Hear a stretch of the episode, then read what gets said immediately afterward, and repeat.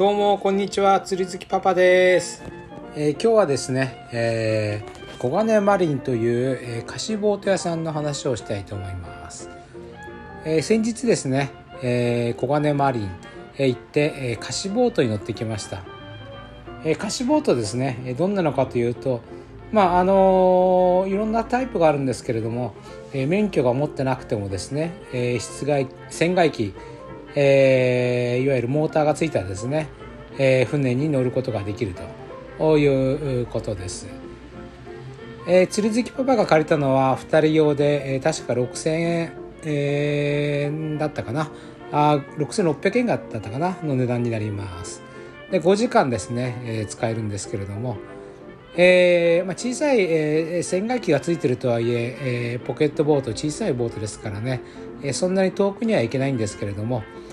えー鮭釣りに使ってきました、えちょうどですね小金マリンがあるのはあ室蘭と伊達の間の小金、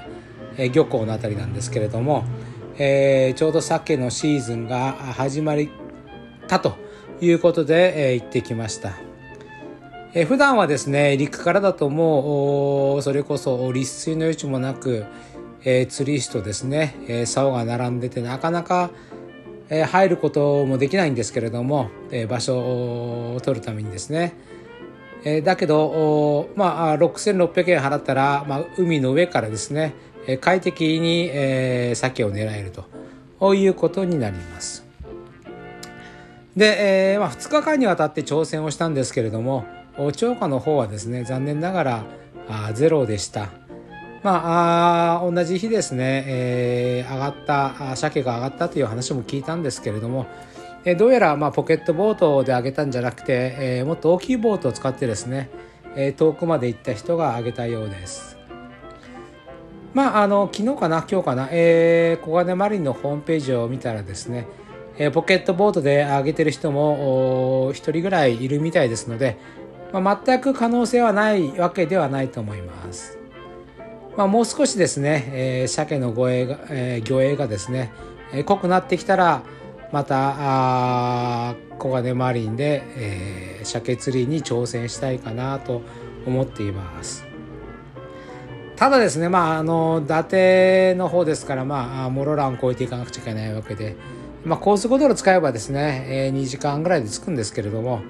まあ、高速料金も馬鹿にならないんで、下の道を使って行ったんですが、なかなか時間もかかってですね、えー、相応に疲れました。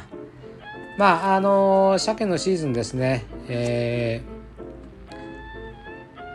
特に、えーまあいいんじゃないかなと思います。えー海からですね、えー鮭を狙うことができるので、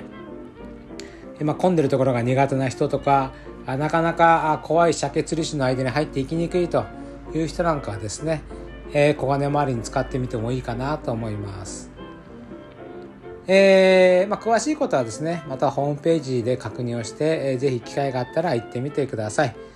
ああと一つですね小金マリンあのお魚釣れなかったんですけれどもおスタッフの皆さんがですねとても優しくていい感じでした